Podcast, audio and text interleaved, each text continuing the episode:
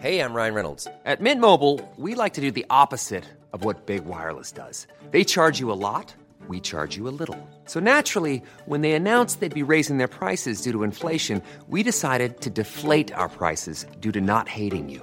That's right. We're cutting the price of Mint Unlimited from $30 a month to just $15 a month. Give it a try at mintmobile.com slash switch. $45 upfront for three months plus taxes and fees. Promo rate for new customers for limited time. Unlimited more than 40 gigabytes per month. Slows. Full terms at mintmobile.com. Tarde a tarde, lo que necesitas saber de forma ligera, con un tono accesible. Solórzano, el referente informativo.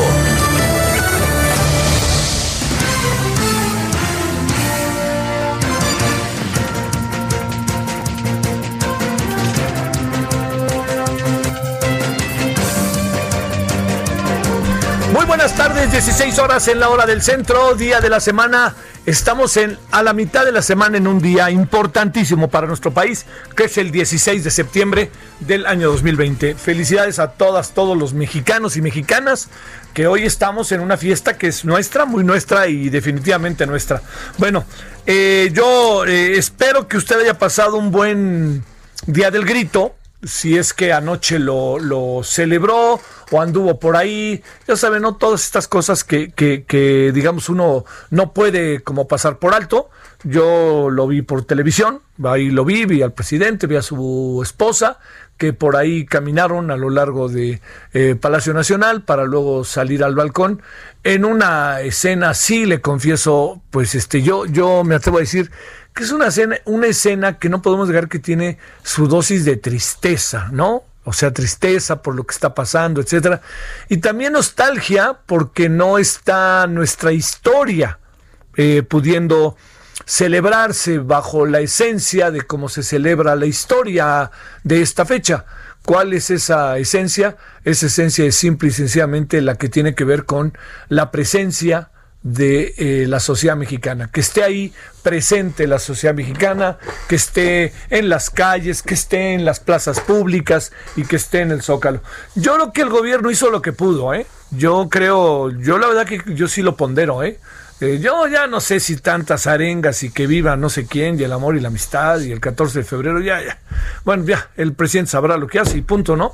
Este, nosotros lo que estamos es concurrimos todos a un momento sin lugar a dudas importante que tiene que ver con el desarrollo del país y con lo que es el país, así de fácil. Entonces, yo le diría que lo que pasó ayer en la noche fue una ceremonia muy importante porque el gobierno se esmeró al máximo e hizo bien en la medida de las circunstancias de celebrar, no dejar de celebrar, que no lo iba a hacer por ningún motivo, pero celebrarlo como lo celebró. Eh, todo lo que ahora viene, que si el vestido de la esposa del presidente, no, me parece menor, pero entiendo que habrá gente que le importe y que lo tenga en su, en su este, dinámica. Pero lo que sí le quiero decir es que eh, ayer el presidente cumplió con esta página que es fundamental y que el gobierno se organizó de tal manera que pudo desarrollar y establecer y tener y que la sociedad mexicana tuviera esta ceremonia del grito. Bueno, esto fue ayer en la noche. Eh, yo, digamos, saliendo aquí en la noche del Heraldo, salimos como a las diez y media, sí, diez y media, eh, me dio la impresión de que en muchos lugares se estaba festejando. ¿no? Yo espero que sea festejado con, con sana distancia, pero ahí por los rumbos por los cuales uno va cruzando hasta, eh, hasta la zona donde uno vive, pues había muchos restaurantes abiertos, había mucha, mucho de esto, ¿no? Como para, este, para poder tener ahí este, el indicador, ¿no? De que había una celebración. Luego, la otra cosa que también me parece que no podemos por ningún motivo pasar por alto es que si bien yo he sido crítico y no lo he dejado de ser, de que a lo largo de todo este proceso el gobierno en algunas cosas a mí me lo ha parecido insensible, tiene que ver con los fallecidos. Recuerde cuánto tardamos en empezar a guardar minutos de silencio, meses, y yo decía, la gente tiene nombre y apellido, por favor, hagamos diario un minuto de silencio. Pues creo que en las últimas semanas el gobierno ha cambiado su estrategia, cuestión que nos viene, pero en verdad muy bien el cambio de estrategia. ¿Qué quiero decir con esto? Que el presidente, su gobierno, haya sido como haya sido, que conste dije haya sido como haya sido, no de la otra manera, eh, se ha tomado la decisión de que eh, se, se celebre al, al, al, detalle y que se recuerde y que se esté con las personas, con las familiares y el recuerdo, ¿no? de más que celebre, eh, mejor utilizo otra palabra, que, que, se lleve efecto una atención a lo que ha vivido el país eh, con todos los hombres y mujeres que han fallecido, niñas, niños, en fin, jóvenes, etcétera. Son más de 72 mil, 73 mil, entonces esto le dice mucho, ¿no? Mucho de lo que, de lo que estamos metidos. Así que le diría, si usted ayer pasó de largo el grito, no lo creo, pero si hubiera sido eventualmente así, pues oiga, eso decisión y colorín colorado. Le digo que fue un grito, pues obviamente triste, porque no estaba la gente, nostálgico, pero se llevó efecto. Y el gobierno puso un, estuvo un minuto de silencio previo a la ceremonia del grito, ahí mismo en Palacio. Luego el presidente salió al balcón y desde el balcón ahí de Palacio Nacional, eh, mandó sus arengas y luego de que mandó sus arengas, pues este, vimos los fuegos artificiales por televisión, que también siempre es algo que nos ha gustado a todos mucho ver, no digo la sociedad mexicana, sino quisiera agregar, nos ha gustado, lo que me incluye, mucho ver este y con la música mexicana que por cierto fue este bien escogida, ¿eh? muy bien escogida. Si usted vio la ceremonia, le agradezco a SPR que no haya permitido que los, conductores hablaran mientras estaba entre la música y, y las este y los eh, los fuegos artificiales, porque eso nos permitió como espectadores estar viendo, gozando la música y viendo los fuegos artificiales y pues tener un poco como de mirada de somos mexicanos, ¿no? De esto es una festividad que tiene que ver con nosotros. Luego el día de hoy, pues ya es la siguiente parte del asunto que le vamos a estar contando al rato. Eh, también le vamos a hacer un resumen de lo de ayer con el equipo de reporteras y reporteras del Heraldo. Pero también le diría lo de ayer, lo de hoy, pues ya es el también un homenaje a las, los doctores, eh, a, los, a las enfermeras, a todos los que han participado de una manera directa, con una, pero verdadera, eh, con, con gran vehemencia, con gran interés que eso me parece que por ningún motivo se puede soslayar y la, utilizar esta palabra con gran vocación, ¿no? Que eso es lo que pasó el día de hoy respecto a mucha gente que ha trabajado, que incluso le ha costado la vida, este, todo esto, ¿no? Que ha estado ahí defendiendo a los pacientes, a los, al coronavirus, eh, del coronavirus, jugándose la vida, ¿eh? Jugándose la vida, no lo perdamos de vista. Bueno, eso fue la ceremonia de hoy, formaciones aéreas, este, ya sabe, seguramente si vive en la Ciudad de México escuchó los aviones pasar por encima de, de la ciudad, no importa dónde viva, pues son aviones que toman una velocidad extraordinaria, entonces de un lugar a otro llegan verdaderamente de forma vertiginosa, entonces no hay manera de no escucharlos, porque además tienen motores y tienen este, toda una estructura que es precisamente profundamente ruidosa, ¿no? Porque eso tiene mucho que ver también con la parte que corresponde a, la, a, la, este, a la potencia de, de estos, eh, de estos aviones. Y bueno, de estos, porque también aviones, helicópteros, hubo muchas cosas. Así que bueno, celebramos ya el 15 y el 16, se acaba esto, quiere decir que ya desde el mediodía esto se acabó, ¿Qué quiero decir con esto? Aquí ya no hay más, hasta aquí llegamos el día de hoy y ya esperaremos que el 15, 16 de septiembre del año que entra, espero que lleguemos y este seguramente pues ya podríamos tener condiciones exactamente, no sé qué tan diferentes a las de ahora, pero sí creo que podríamos, si hacemos nuestros deberes, podrían ser diferentes. Ya no sé si pudiéramos todos reunirnos en un año en un allá en el Zócalo, como lo hicimos, o que nos podamos reunir eh, con el desfile, pero sí quisiera pensar que si nos ponemos eh, a las vivas, vamos a poder ser parte de una celebración eh, un poquito, yo diría, un, más abierta de la que, abierta, para no calificarla, de lo que hemos vivido el día de hoy. Pero por lo pronto, pues este, ya estamos, ya pasó, ya se celebraron y ahora, ¿cuál es la siguiente fecha que nos sigue? Es el 20 de noviembre es el 20 de noviembre. Eh, a ver qué pasa ahí, que también es de desfiles, ya la revolución, pero ha venido como a menos, ¿no? Cuando ganó el PAN, como que ganó menos y el presidente mismo no le, el presidente López Obrador mismo no le ha puesto mucha atención. Pero la siguiente fecha es el 12 de diciembre. Y ahí sí, ¡pum! habrá que ver cómo lo resolvemos en la capital del país. Eso es muy importante.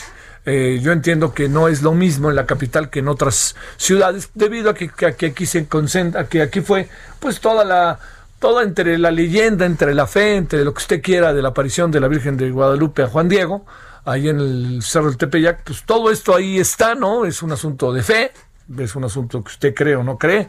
Ahora sí que se respeta la decisión que acabe tomando cada quien, pero hay una enorme fe y hay una enorme voluntad ciudadana de que no solamente pasa por gente adulta, sino por jóvenes niños y por la fe que los padres, madres le imponen al imponen o le, o, le enseñan a los niños y los niños pues están, le diría yo, este también ahí en la Basílica de Guadalupe. ¿Qué va a pasar? Es un asunto que esperemos que hayamos avanzado más, que hayamos avanzado más en contra de la pandemia, pero estas son las fechas que en el calendario en términos inmediatos inmediatos viene. Lo más cercano es el 20 de noviembre, que no creo que vaya a pasar mucho. También muertos, también muertos, estaba pensando que lo estaba ya pasando por alto. Muertos es una festividad cada vez más importante para, para el país. Como usted lo sabe, hemos ido poco a poco erradicando el Halloween para meternos afortunadamente en el Día de Muertos y ya ve que había desfiles, que se han sido desfiles en verdad muy, pero muy este, atendidos por, por eh, los capitalinos, por el caso de Michoacán, Colima, Zacatecas, Guerrero. Bueno, han sido cosas que son muy importantes. Entonces veremos qué, qué es lo que acaba pasando. Pero esa es la fecha, entonces eh, eh, reculo es la, fecha inmediata, luego ya viene el 20 de noviembre y luego ya viene el Día de la Virgen de Guadalupe y bueno, ya vendrá otra parte que es el fin de año y a ver cómo nos va. Entonces, todo esto es para no perder de vista que el día de hoy y el día de ayer fueron son fechas significativas en el calendario de la vida del país, de cada uno de nosotros debe de serlo, porque son luchas que otros hombres, otras mujeres y hombres llevaron efecto y colocaron una una yo me atrevo a decir, ¿no? Una dinámica. Lograron establecer con su concurso, con su convicción, con su desarrollo de, carácter personal, una nueva dinámica para el país, que fue pues la gran lucha de independencia. Bueno, esto es lo que tenemos por un lado. Por el otro lado, me da, este, eh, he escuchado muchos, en verdad muchos opiniones y luego también por lo que uno platica, pues desde que uno está en la esquina de donde uno vive para comprar un café, caminar, en fin, lo que fuera, hasta pues este, las pláticas con los propios compañeras, compañeros de trabajo, eh, creo que, creo que está dificilísimo, ¿sabe qué? Y no lo digo con un tono por ningún motivo este desesperanzador, sino más bien como una definición. Está dificilísimo que logremos superar en, de aquí a las elecciones al menos la polarización en la que vivimos. Va a ser muy difícil. Esto a mí me preocupa un poco porque ya está entre amigas y amigos, de repente hay agarrones sobre el tema, ¿no? Yo, está, yo creo que está bien. La política es pasión, pero cuando la pasión la vasalla y la derrota, a la política estamos jodidos, ¿eh? Pero verdaderamente fregados, así tal cual.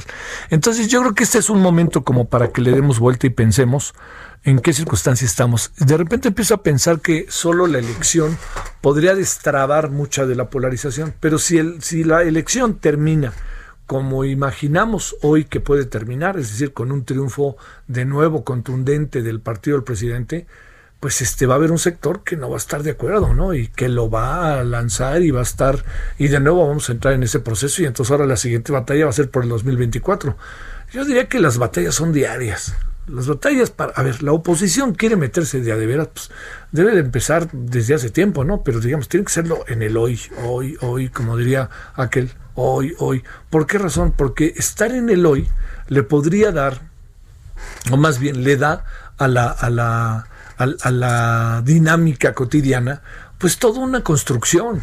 Pero si están esperando, como por arte de magia, que en las elecciones de el 2021 el, esto cambie en automático, pues no, no va a cambiar, ¿eh? No va a cambiar. Si no hacen las tareas, no va a cambiar. E incluso, aunque hagan las tareas, hay un arraigo muy importante presidencial y de lo que significa más que del partido que tiene. Y eso va a pesar y va, a haber muchas cosas que se van a mantener más o menos en la misma línea. Entonces, pues hay que batallar, hay que pensar. Pues bueno, lo dijo un poco en broma y en serio ¿eh? el presidente, pero pues, ¿qué es lo que hay que hacer? Pues hay que echarse para adelante y trabajar y trabajar y pensar de aquí a pues el presidente le costó 18 años y le pudo haber costado menos si no le quitan una elección. Pero este, pero va, va, eso va, a va ahora sí que la política es de quien la trabaja. Y ahí cada quien tendrá que hacer sus partes. Bueno, todo esto se lo digo porque junto con el grito tuve la impresión de que por lo menos durante cinco minutos nos unimos, ¿no? No nos importó mucho si el presidente vive el amor y la amistad o lo que dijo, pero todos en el fondo para nuestros adentros podremos estar de acuerdo o no, pero sí pensamos en viva y sí pensamos cuando dijo viva México, viva. Y esos minutos, pues bueno, nos unieron, fue un factor de unión, pero el resto, pues sí, uno sabe bien que, que no está fácil, no está fácil. Yo no creo que el presidente tenga el 71% como incluso presumió estos días, pero es evidente que tiene un gran apoyo, no así el apoyo que este, tiene necesariamente su partido, ¿eh? porque su partido está en un lío mayúsculo en función de lo que tiene que decidir el partido para este que tiene que tiene que decidir el partido para eh, para poder me atrevería a decir este conservar el poder. Si el partido si Morena no pasa por ahí el presidente prueba no superada así de fácil. Bueno oiga a ver son las 16 con 15 en la hora del centro 16 de septiembre.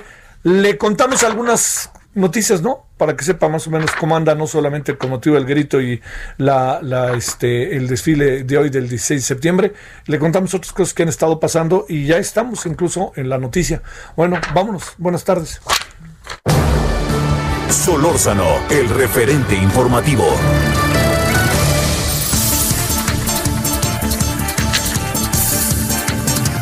Bueno, a ver, Vamos a meternos en lo que ha pasado el día de hoy. Ya le contamos cómo estuvo el grito.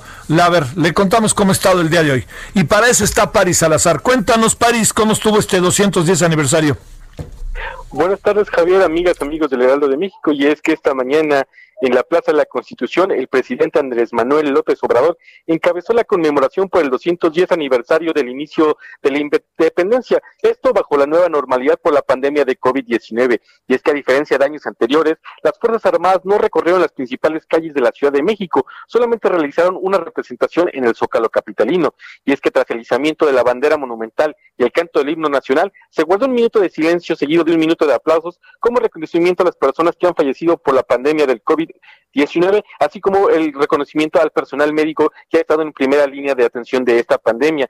Y es que después de esto, de este minuto de silencio, se inició una ceremonia de entrega de condecoraciones, la condecoración Miguel Hidalgo, la, el reconocimiento, el galardón más importante que puede entregar y recibir un civil de parte del gobierno de México. La responsable de dar un mensaje central fue la secretaria de Gobernación, Olga Sánchez Cordero, quien aseguró que el personal médico que atendió y atende la pandemia es, son héroes y heroínas del siglo XXI, pues están enfrentando, enfrentando la crisis sanitaria más importante de la historia reciente. La, el presidente y la secretaria de Gobernación, así como los, el titular del IMSS y del ISTE, hicieron, hicieron entrega de 58 galardones a personal médico del sector salud. Y bueno, en esta, en, también la secretaria de Gobernación dijo que, eh, que estas personas se han enfrentado a la, a la pandemia y que, bueno, por eso recibían, porque incluso arriesgaron su vida para salvar otras más. Y bueno, tras esta breve ceremonia en que duró alrededor de 20 minutos, inició una breve exhibición en la Plaza del Zócalo con paracaidistas, aeronaves y algunas de las pequeñas tropas quienes solamente le dieron la vuelta al Zócalo capitalino para retornar y regresar a, sus cuarteles militares. No hubo este gran desfile que se pasaba por Paseo de la Reforma, que iban y salía mucha gente, por lo que se, para evitar las con, congregaciones se puso un, eh, varios círculos de seguridad para evitar que la gente pudiera acercarse al primer cuadro y, y concentrarse precisamente para evitar esta pandemia del COVID-19. El presidente Andrés Manuel López Obrador no emitió ningún mensaje. El personal médico después eh, se le ofreció un pequeño desayuno en el Salón Tesorería y así fue como terminó esta ceremonia por el 210 aniversario del el inicio de la independencia de México bajo esta nueva normalidad a causa de la pandemia de COVID-19, Javier. Oye, todo para sorpresa, ¿no? Para lo inédito, todo absolutamente, ¿no?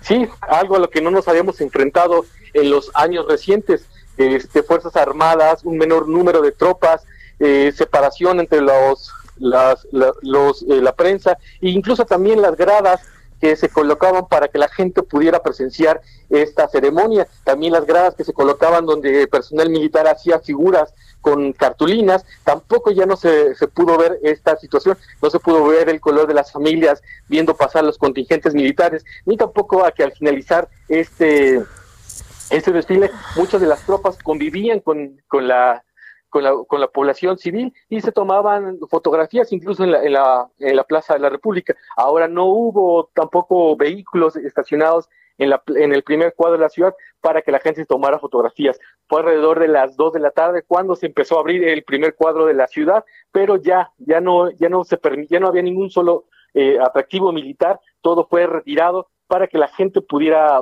acercarse, sí, a ver los adornos patrios que están en los edificios públicos del centro, pero no, ya no hubo, eh, ya no había nada de lo que anteriormente conocíamos en estas paradas militares, Javier. Mando un saludo, mi querido París. Muy buenas tardes. Buenas tardes. París, eh, de, de, París nos vamos con Francisco Nieto, que él estuvo anoche. A ver, cuéntanos una crónica de lo de ayer, mi querido eh, Francisco. ¿Qué tal, Javier? Buenas tardes. Pues hace un par de horas concluyeron los festejos patrios en el Zócalo de la Ciudad de México y fue a decir, eh, a decirlo menos, un festejo atípico, inédito, sui generis y todo debido a la pandemia de COVID-19. Ayer, por ejemplo, el grito de independencia no tuvo el bullicio de otros años en Palacio Nacional ni la verbena popular en la Plaza de la Constitución. Tampoco hubo invitados especiales como el cuerpo diplomático acreditado en México, ni tampoco hubo cena de gala. A las 23 horas el presidente eh, López Obrador salió al balcón principal de Palacio Nacional y dio el grito a una plaza vacía. Incluso la voz del presidente hacía eco en ese lugar, en esa plancha que lucía completamente sola, abajo del balcón, afuera del Palacio Nacional, una veintena de integrantes de la banda de música y coro del ejército mexicano le respondieron los 20 vivas que dio, en los que incluyó dos nuevos como los vivas al prójimo y a la esperanza en el porvenir. Luego de replicar la campana, eh, comenzó el espectáculo de los fuegos artificiales y por más de 15 minutos el presidente, su esposa Beatriz Gutiérrez y los integrantes del gabinete pudieron ver este espectáculo que hacía juego con las 160 luces LED que se colocaron en el piso del Zócalo haciendo la figura de la República Mexicana, la cual estaba acompañada de un pebetero que asemejaba la llama de la esperanza. De esta forma concluyó el grito y, y este domingo pues se organizó también un desfile atípico donde se hizo un reconocimiento al personal médico que están en la primera línea que atiende a pacientes de COVID, Javier, eso fue lo que sucedió el día de ayer. Oye, este, digo, como sea, se cumplió con esta con esta cita, ¿no? Con nuestra historia, entendiendo que pues eh, no, no, no, no menosprecio lo que pasó, todo lo contrario, pero en la medida de las posibilidades, pues te diría, Francisco, se hizo lo que se pudo, ¿eh? Claro, y hay que decirlo, fue un ambiente pues muy raro, Javier, si tú hubieras estado ahí, también hubieras sentido esta sensación como de soledad, de desánimo, pues ver eh, un cuadro, un centro histórico completamente vacío, sin gente, pues se asemejaba como a esas películas donde pues de zombies, ¿no? Donde se ve eh, pues la desesperación de la gente, que, pues, que, no hay gente, que no hay nada, que no pasa nada. Y bueno, eso fue lo que se vivió el día de ayer. Y bueno, como tú dices, el presidente decidió hacer este grito a pesar de la pandemia y fue lo que vimos ayer, eh, Javier. Y yo insisto, se tomaron medidas, qué bueno que lo hicieron, Francisco. Gracias, Francisco, buenas tardes. Buenas tardes. Bueno, oiga, lo que ya le contábamos ayer en la tarde, esta misma hora, pues el avión que se rifó, que no se rifó, que ya lo tiene el presidente, que ya lo tiene el gobierno y que lo rifó, pero sigue lo teniendo el gobierno, ya son unos líos ahí. Bueno, hoy vamos a hablar del tema, ¿eh? eh los ganadores se encuentran en 14 hospitales públicos y 8 escuelas, cuestión que pues eso tiene una parte sin lugar a dudas positiva. El diputado, por cierto, el diputado federal Miguel Acundo González, yo tenía la oportunidad de conocerlo, del grupo, lo conocí, del grupo parlamentario de Encuentro Social murió anoche de consecuencia del COVID. El legislador poblano se convirtió en la primera víctima mortal entre los integrantes de la Cámara de Diputados. Acundo González fue hospitalizado el 22 de agosto tras mostrar síntomas graves por COVID. La actividad económica, dice hoy la OCDE, ojo con esto, estará en 10.2% de caída y el crecimiento en 3%, no 4.6%, como nos dijo el señor Arturo Herrera, Y el fiscal general de justicia de la Ciudad de México, la fiscal rectificó, Ernestina Godoy, aseguró que el nuevo modelo que se aplica en una conjunción, es una conjunción de energía que hay en la sociedad para llevar a un puerto una institución en la que no haya corrupción ni maltrato, sino que prevalezca el respeto irrestricto a los derechos humanos. Y por último, Porfirio Menos Ledo, aspirante a la dirigencia de Morena, criticó a los magistrados del Tribunal Electoral del Poder Judicial de la Federación tras ordenar al Instituto Nacional Electoral modificar la convocatoria para la elección interna del partido. Insisten, dice Porfirio, en dar ventaja a los caciques del partido. Eso quiere. ¿Cómo ve? Un partido con menos de cuatro años de vida y ya tiene caciques. Ay, le digo que no. Bueno, vámonos a las 16.24 en la hora del centro. Vamos a una pausa. Regresamos. Vamos a hablar no vamos a dejar el tema de la boquilla, ¿eh? vamos a hablar allá de Chihuahua, la boquilla. Vamos y volvemos. El referente informativo regresa luego de una pausa. Estamos de regreso con el referente informativo.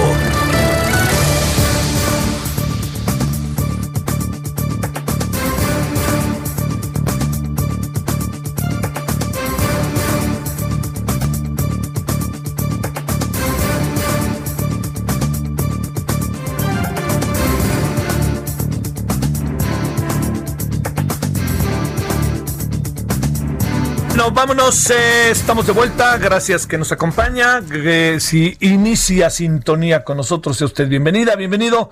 Eh, hemos hablado en esta primera media hora sobre diferentes temas que tienen que ver con, eh, es un solo tema, ¿no? Sería fiestas patrias y con algo de la información que ha empezado a surgir a lo largo de, que ha surgido a lo largo de este día, parte del resumen, qué pasa en Morena, etcétera, ¿no? Entonces yo le tenemos por lo pronto una parte que es un, es un tema que ha que yo creo que por ningún motivo puede soslayarse ni pasar por alto, y me refiero ni más ni menos que al tema de la eh, al tema de la de lo que pasó en, en, eh, en la boquilla.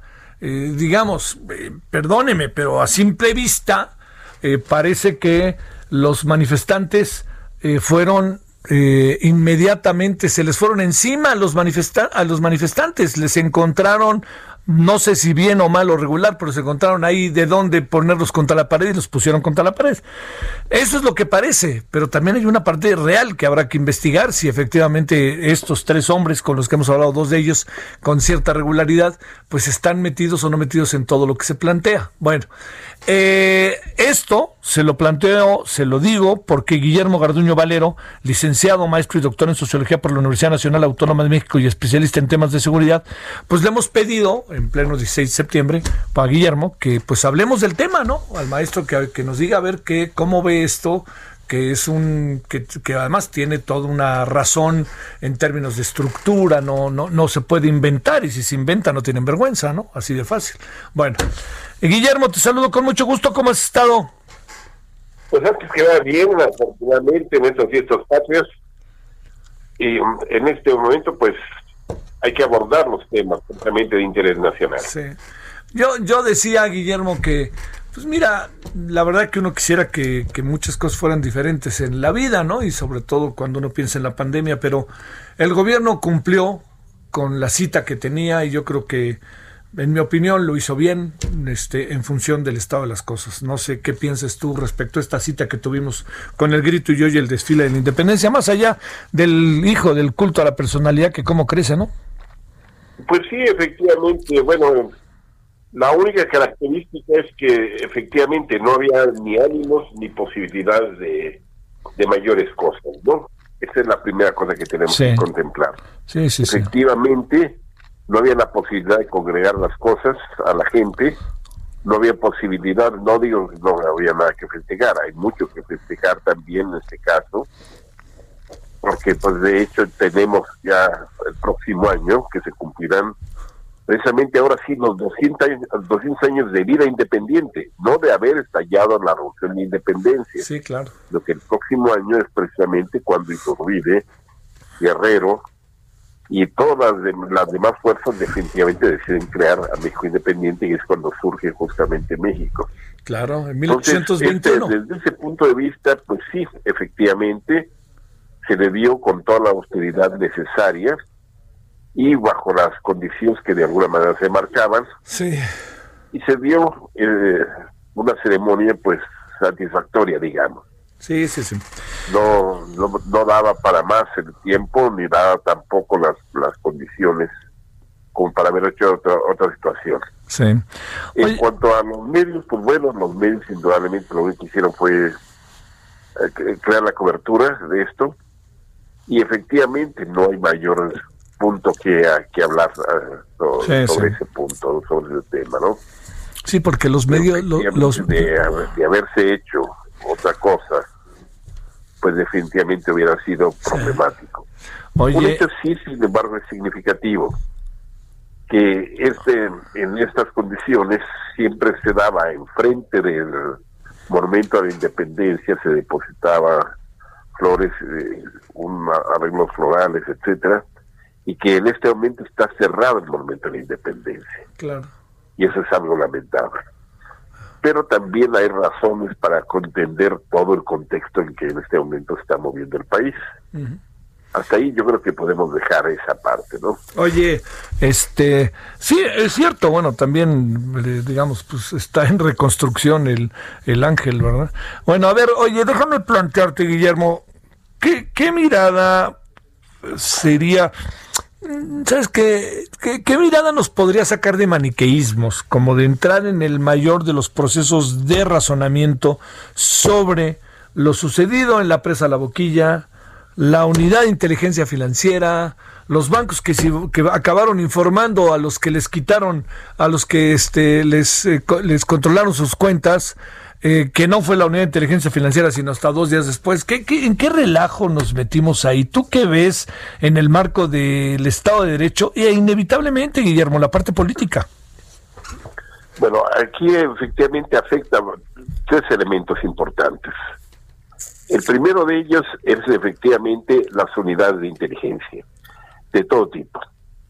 Comencemos sencillamente por la parte de inteligencia sanitaria, que debió de haber sencillamente contemplado escenarios catastróficos como el que estamos viviendo, debió de haber tomado medidas precautorias que no se hicieron.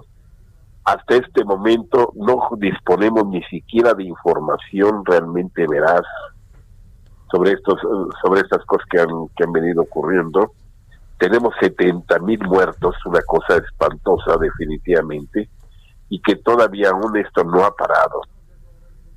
Hoy sencillamente se ponía en las redes una cuestión que decía, la, el COVID-19 no ha parado, sencillamente nos han permitido salir para irlo a encontrar.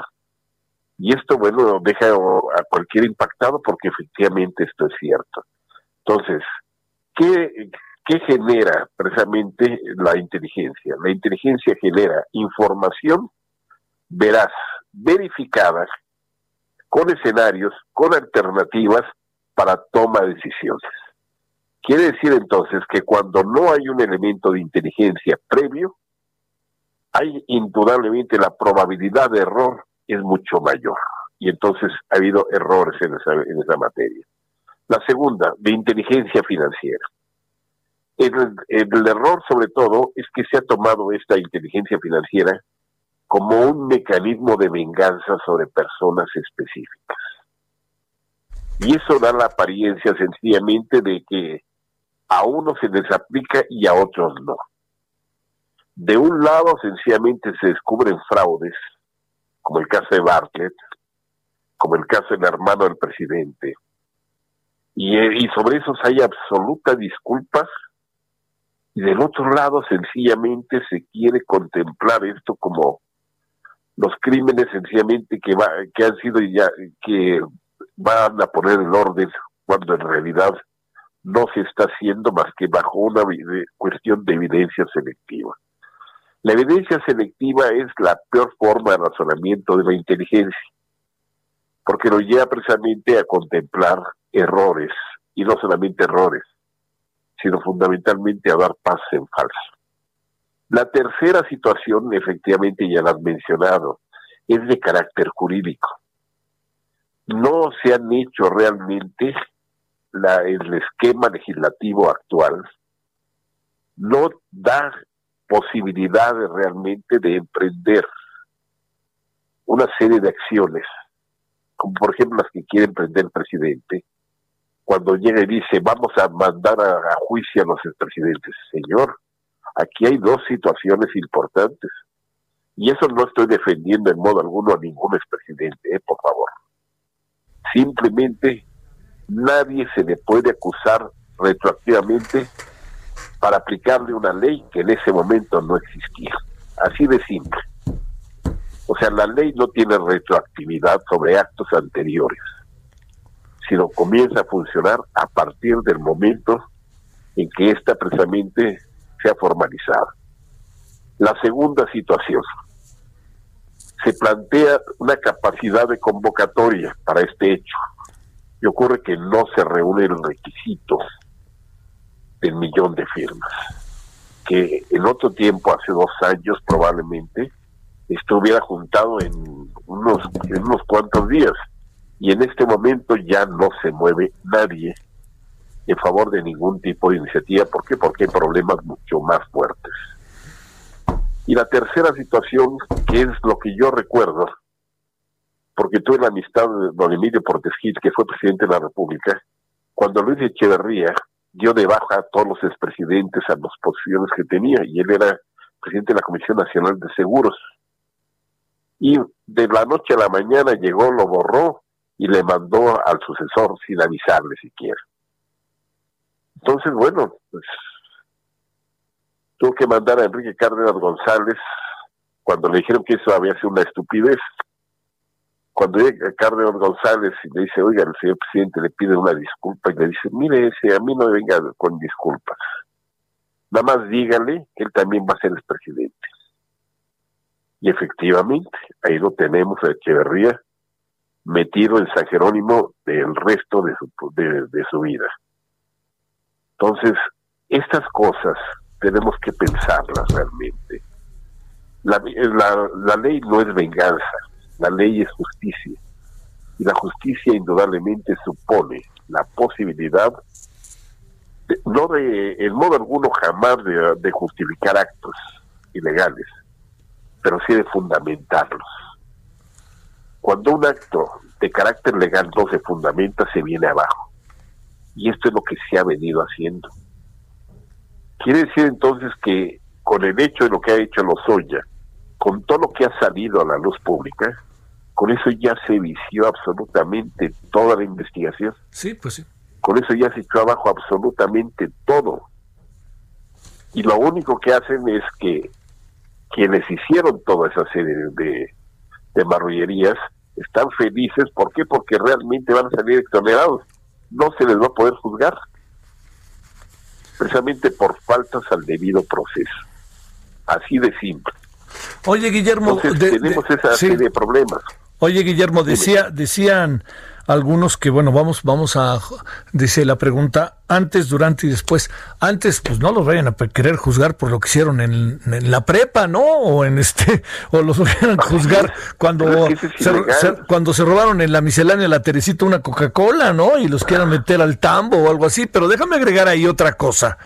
Eh, ¿Crees, con la información que se tiene a la mano, que en el caso de la presa La Boquilla y los el, este lo que se ha hecho con los eh, el congelamiento de cuentas, ¿crees que en el fondo ahí hay un hay más un acto de ataque, incluso político, o de venganza política, si le quieres, lo vamos a poner así, que una aplicación del Estado de Derecho en función de la información que hay o qué alcanza a saber, Guillermo? Mira, tener pruebas de esa naturaleza es muy poco probable. Yo creo que vuelvo nuevamente a contemplar. La base de todo esto ha sido la venganza.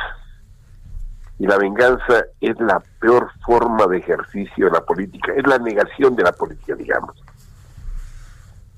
Sencillamente la política tiene un problema que es esencial. Tiene que ver con el poder. El poder solamente se conjuga en tiempo presente. En pasado es nostalgia, en futuro es especulación. Nada más en el presente tú puedes llegar y decir yo puedo, pero decirlo en futuro, estás especulando algo que todavía no, no se produce y en pasado de algo que ya no puedes corregir. Entonces, a partir de esa primera, de, esa premisa, entonces se vive en la negación de lo político por personas que se encargan del ejercicio político, nada menos que del Estado. Entonces, los errores que se cometan en esa circunstancia tendrán que llegar nuevamente a revertirse sobre estas personas pero lo peor aún sobre el Estado mismo, que definitivamente después tendrá que venirse, al venirse abajo toda esta serie de cuestiones, no quedará más remedio sencillamente que reivindicar a aquellos que no lo merecían y finalmente favorecer su impunidad, que era lo que precisamente no se deseaba. Y al final de cuentas quedan pues realmente en combinación ambos, acusador y acusado. Ahora, un elemento que es muy importante considerar, el elemento de que quien maneja una decisión tiene que conocer la historia. Y si en, más de 70 años no se había aplicado esa devolución de, de aguas porque son vitales para la existencia de las personas allí. Si ningún régimen se había, se había atrevido a hacerlo, el haberse atrevido a hacerlo, supuestamente para complacer, yo no sé si a Trump o a quién, ha hecho sencillamente que todo el estado de Chihuahua se vuelva en contra, pero abiertamente, y que por, por lo mucho sencillamente hay otra situación, que una de las promesas centrales de, López Obrador fue que el ejército jamás iba a ir contra el pueblo, y lo ha lanzado contra el pueblo. Eso es inolvidable, o sea, esto es algo que no puede sencillamente, o sea, disculparse. Que es entonces que hay ignorancia de la historia y por lo tanto repetición de hechos que son en agravio Ahora, ¿qué representa que un Estado fronterizo manifieste un agravio de esa naturaleza? Sí, porque no sabemos, eh, Guillermo, cuál vaya a ser la reacción de la sociedad. Fíjate que nosotros hablamos con dos de ellos, que entiendo con Salvador Alcántara y con el presidente municipal de Delicias, eh, con el señor Compeán. Y déjame decirte, lo que a mí lo que la impresión que, que me da es que no hay elementos acorde a sus dichos, que además son públicas las cosas, ¿no? No hay manera de que este, haya otra cosa. en función de sus dichos, de que sean hombres que se hayan, eh, digamos, hecho un enorme capital derivado de todo de lo que los acusan. No me queda claro el caso del señor Reyes Baeza, ¿no? Porque hasta donde recuerdo desde un primer momento sí de alguna otra manera fue mencionado con el tema de la estafa maestra, pero de repente revivieron la estafa maestra o no sé si esto tenga que ver también con el caso de la Universidad Autónoma de Hidalgo y con el patronato que fue detenido el señor Sosa, ¿no? Y entonces por ahí están poco a poco armando la cadena, ¿no? Pero volvemos a hablar una, una cuestión que es esencial. A ver Mira, en el caso particularmente de, o sea, tú, tú este, tomas a un abogado penalista sí. y te dice, que cuando vas a, iniciar una averiguación previa, ¿qué tienes que hacer? Cuidar hasta el último detalle.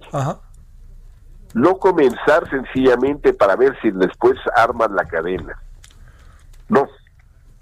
La cadena tiene que estar armada, como decía en una ocasión un penalista. Por favor, láncense a un juicio cuando tengan el 99% sí, de probabilidades de ganar. sí, es cierto. De otra manera es una estupidez. Lo único que haces es, en este caso, o sea, lo único que están haciendo es como decía Rey Cerones, cuando se hacen ataques a una fuerza política contraria y no tenemos los elementos suficientes, lo único que lo estamos haciendo es alertarlos.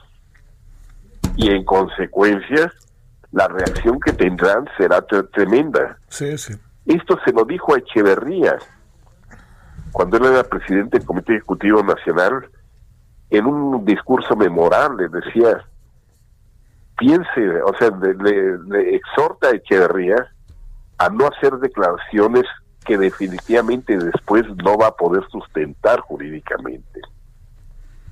La característica entonces es que tienes que tener, recoger todo, actuar con profundo, o sea, tener toda serie de elementos de inteligencia, tener integrado perfectamente el expediente y proceder entonces, sí, pero de inmediato y no darles posibilidad realmente de reacción. Pues sí. Pero si se dejan las cosas así, ahorita ya se deben de haber levantado amparos por todos lados. Sí, sí. Hasta los que no tienen que ver. Hasta los que no tienen que ver. Y entonces vas a estar violando el Estado de Derecho. Esa es la, la cosa que nunca debes afectar. Sí, sí. Bueno, este... Eh, días eh, complicados, días difíciles, este, y además con midiéndose como de, de, de desde muchas eh, como desde muchas eh, perspectivas, ¿no? Como que no hay, no hay un... Así es. Sí, ¿no? Que eso es lo que no me parece que esté muy bien, con diferentes termómetros, diría uno, ¿no? Con diferentes medidas. Guillermo, muchas gracias que estuviste con nosotros. Lo mejor del mundo para ti y para todo el auditorio. Gracias, te agradezco, Guillermo Garduño Valero, licenciado, maestro, doctor en Sociología por la Universidad Nacional Autónoma de México. El tema, pues especialista en temas de seguridad y lo que tiene que ver. Fíjese, le dijo, nos contaba ahorita el doctor, eh, lo dijo Reyes Heroles en un discurso. Reyes Heroles y Echeverría se llevaban, pero de la cachetada. Pero le dijo, este, bueno, incluso hay quien asegura, no hay quien asegura, le quitó el SESTEM. Reyes Heroles, siendo secretario de Educación, el Centro de Estudios Económicos y Sociales del Tercer Mundo que tenía Echeverría en tus propiedades de San Jerónimo, que ahí anda el expresidente, como cuentan una anécdota que le he contado respecto a Echeverría. Ahorita le cuento el otro, pero que le Echeverría. Una, una vez eh, Fidel Velázquez, un viejo líder de la CTM, tenía un compadre, también un líder poblano, eh, Blas Chumacero, que cumplió 97 años, una cosa así. Y entonces en las conferencias de los lunes, fíjese, todos los lunes Fidel Velázquez reunía a la prensa, ¿eh? para que haya memoria. No vaya a pensar que todo es así de la noche a la mañana, novedad. Hay antecedentes. Y entonces le decían a Luis Echeverría, le decían a, don Fidel Velasco, oiga, don Fidel, ¿qué piensa usted, don Fidel, de que su compadre Blas Chumacero cumplió 97 años? Y dice, no, dice don Fidel, que además tuve oportunidad de conocerlo, dice, yo creo que a don Blas, a mi compadre Blas y a mí, ya se nos pasó la muerte ¿Por qué razón? Porque Velázquez tenía 94 años o 93 por ahí así. Hombre que fue toda una historia ¿eh? en, las líderes, en las líderes del movimiento obrero. Pero todo esto, ¿por qué se lo contaba? Porque, eh, fíjese lo que dijo Reyes Heroles. Si uno ataca a la oposición y uno no la ataca o hace actos de venganza política y no los acaba de redondear si no tiene el 99%, nomás los alerta. Ojo, que también los viejos sabían, ¿eh? Iván Saldaña, cuéntanos cómo estás, dónde andas. ¿Qué tal, mi estimado Javier, auditorio? Muy buena tarde. Pues informarles que previo a comenzar el desfile militar 2020 en el Zócalo Capitalino, pues se aprovechó esto por un grupo de cristianos evangélicos que repartieron gratuitamente a los militares y policías capitalinos miles de ejemplares del Nuevo Testamento de la Biblia en ediciones de bolsillo y con la portada de camuflaje militar, este, este pixeleado de los colores que utilizan los militares. Y pues bueno, eh, básicamente Javier, estas personas son de la Asociación Civil de Gideons International, que edita y reparte estos ejemplares. Hablamos con ellos porque, bueno, nos llamó la atención obviamente de que eran las nueve de la mañana, estaban ya formados los policías y los militares, entonces eh, haciendo la valla que resguardaba, que iban a resguardar el, el desfile militar e iban repartiendo a uno a uno de uno o dos ejemplares de esto de este texto. Y pues bueno les preguntamos por qué eh, lo estaban haciendo en ese momento. Bueno nos comentaban eh, nos comentó Leonardo Ángeles el coordinador de esta asociación civil una que son una asociación que se financia por iglesias católicas y este perdón y eh, cristianas evangélicas distintas iglesias. Y dos, pues dice que aprovechan el desfile, que es el cuarto año que van aprovechando este desfile, Javier, para repartir esta, estos ejemplares, porque, eh, porque pues saben que se concentran en los años pasados más de 15 mil, 18 mil efectivos, pero en esta ocasión, pues eh, sabían que iban a, iban a venir menos, el año pasado repartieron 12 mil ejemplares, en esta 2.500 pequeñas Biblias de bolsillo, por lo menos una parte de la Biblia, mi estimado Javier Auditorio. Y pues llama mucho la atención y a todos, a todos les tocó una. Oye, ¿cómo no va a llamar la atención? Bueno, ya hablaremos del tema. Muchas gracias, Iván. Seguimos informando. Muy buena tarde. ¿Qué asunto, no? El que nos traía Iván. A ver si lo vemos en la noche, ¿no? La verdad que no tenía la información hasta que ahorita Iván no la dio. Bueno, vámonos a una pausa. En la siguiente hora vamos a hablar pues con uno de los exsecretarios de salud, a ver qué ha pasado con el documento que entregaron para hacerle seguimiento a las cosas. Y también vamos a hablar sobre el avión, la rifa del avión. Pausa.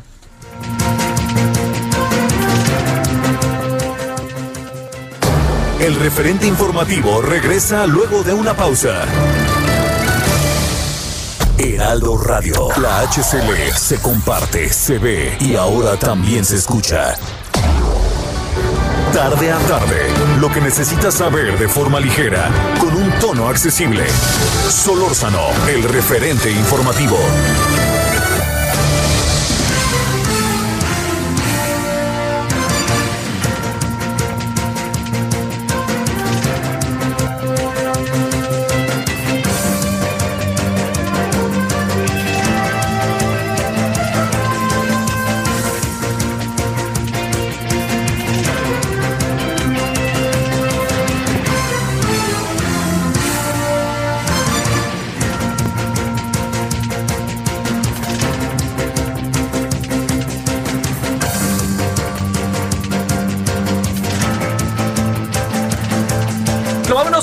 17 horas en la hora del centro, 16 de septiembre, día de la semana miércoles.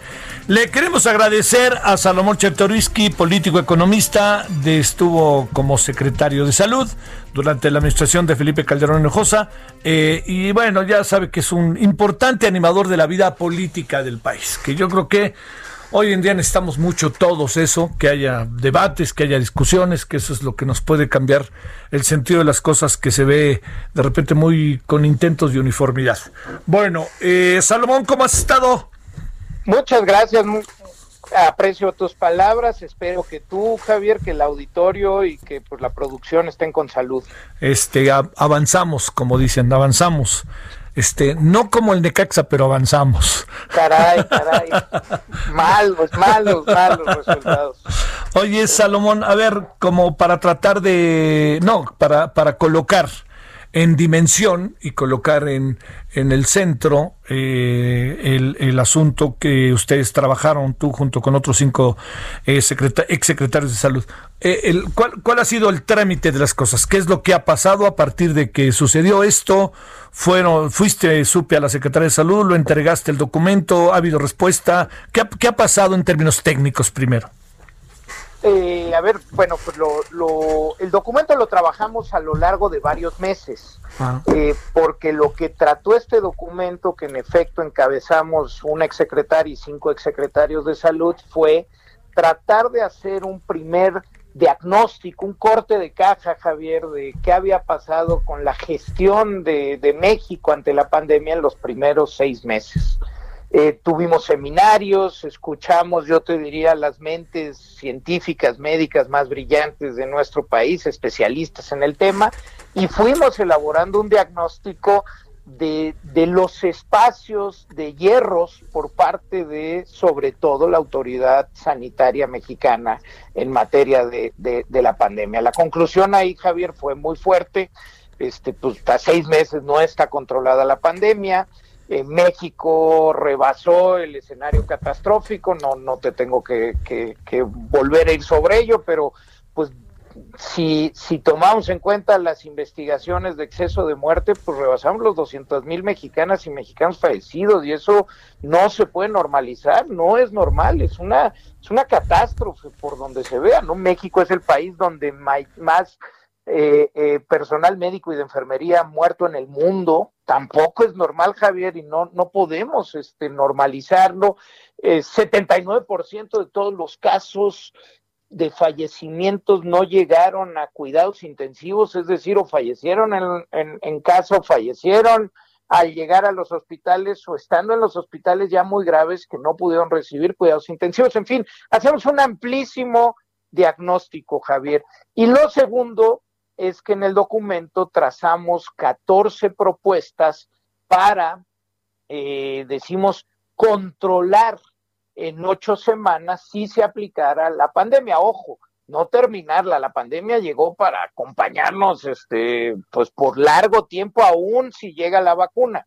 Bueno, este documento tiene, tiene la intención de eh, pues que lo revisara la autoridad sanitaria, las autoridades sanitarias locales, eh, la Organización Mundial de la Salud, la ciudadanía en general está, está escrito con un lenguaje eh, que si bien cada frase está soportada en evidencia y en hechos, tiene la intención de que sea un lenguaje este, accesible para todos. Entonces, en efecto, lo hicimos público, lo enviamos al secretario eh, o a quien se dice ocupa la silla de, secretario de salud, este, lo enviamos al subsecretario encargado de eh, los trabajos de la pandemia. Eh, y bueno, después de esta larguísima introducción, Javier, no, no, no hemos tenido respuesta más allá de del de, sarcasmo y, el chiste que hizo este el subsecretario en su conferencia de ese mismo miércoles cuando lo presentamos, no hemos tenido este, lamentablemente ninguna respuesta, Javier.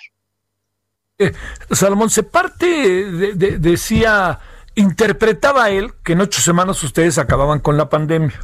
Este, lo dijo, sé que con un tono verdaderamente sarcástico, irónico y, yo que no soy especialista y que leí el documento, no fue esa mi impresión que dijera eso, pero a ver, ¿por qué no explicamos esto que se ha repetido una y otra vez? Sí, lo que estamos diciendo es que en ocho semanas es factible controlar la pandemia. ¿Qué quiere decir controlar? Eh, eh, reducir significativamente el número y la velocidad de los contagios y sobre todas las cosas enfocarse a reducir de manera significativa el número de mexicanas y mexicanos que han fallecido. Eh, eso estamos convencidos por eh, el diagnóstico, pero además por un amplísimo estudio que realizamos sobre las mejores prácticas internacionales, lo que hicieron otros países en el orbe, las cosas que le salieron bien, las cosas donde fallaron los demás países, y a partir de todo ello, insisto, es que trazamos 14 directrices muy concretas, técnicamente soportadas, y por eso nos atrevemos a decir que en la, con la aplicación de estas, en ocho semanas, Javier, se puede controlar la pandemia que hoy está descontrolada. Eh, la otra parte que tiene que ver con eh, entiendo que puede haber ahí expresiones, adjetivos que buscan también, pues, este, desacreditar, pero te diría, eh, ¿qué, ¿qué de lo que tenemos no ha funcionado? porque estoy cierto, Salomón, que hay cosas que sí nos han funcionado, pero ¿qué no ha funcionado que sea un asunto auténticamente, para plantearlo de esta manera, cada vez de focos más rojos?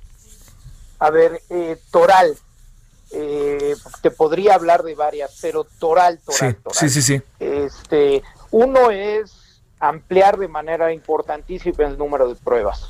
Este, esto que, que se, que, que, que se ha negado una y otra vez, en donde no hemos salido a hacer de manera masiva pruebas a la población, eh, no es nada más el hacer pruebas, es a partir de la prueba tener mejor información, mejores datos, datos para la toma de decisiones, pero además la prueba te sirve para dos cosas. Una, te sirve para eh, detectar casos positivos y poder hacer mapeos, poder lo que se llama el trazo, trazar los contactos de los casos positivos para eh, poder también hacerle prueba a esos contactos poder detectar y poder hacer confinamientos más quirúrgicos. Entonces, una cosa que ha fallado profundamente, Javier, es la, la, negativa a incrementar de manera considerable el número de pruebas para poder hacer lo que llamamos una epidemiología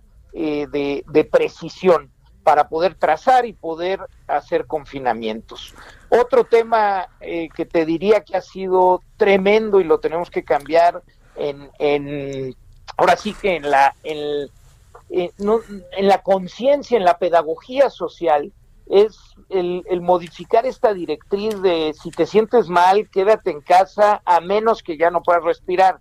Esto fue una mala directriz, Javier. Eh, sabemos y, y, hemos sabido de tiempo atrás que eh, cuando hay síntomas primeros hay que ir monitoreando y que más pronto que tarde si se llega a ciertos niveles, sobre todo en temperatura y oxigenación de la sangre, hay que acudir inmediatamente al hospital, porque el acudir tempranamente y que el hospital te acepte este, tempranamente es la oportunidad para recibir un tratamiento eh, que te pueda salvar la vida. Eh, necesitamos, Javier, este, también cambiar muchas cosas en la política de lo que tiene que hacer la ciudadanía. Un tema que es fundamental, Javier, y es el mandatar, y, uso la palabra con toda, eh, eh, pues ahora sí que con todo este conocimiento de causa, es mandatar el uso del cubreboca en espacios públicos cerrados. Esto no tendría que ser opcional. Fíjate, déjame, te, te, comento a ti y al auditorio un, un dato. Desde mediados de mayo cuando se tuvieron los primeros eh, estudios relevantes en cómo y cuál era la el método más eficaz de transmisión de, del SARS-CoV-2, de este, de este virus, que no eran las gotículas, que no era lo, lo que se quedaba en una superficie y después te tocabas la boca, la nariz y los ojos, no, cuando se tuvo claridad de que era a través de las pequeñitas partículas del aire, entonces la recomendación más relevante fue el uso del cubrebocas. A mediados de mayo, Javier, tuvimos a nuestro Nobel, este Mario Molina, eh, recomendando ya a partir de un estudio muy serio que realizó con sus colegas de la Universidad de Texas y de la Universidad de California, que el cubrebocas era fundamental. Y déjame decirte, si más del 90% de los mexicanos hubiéramos utilizado cubrebocas a partir de mayo en todos los lugares públicos cerrados, se hubieran, se estima, evitado 27 mil fallecimientos. Javier, de esa magnitud es de la que de, la que estamos hablando.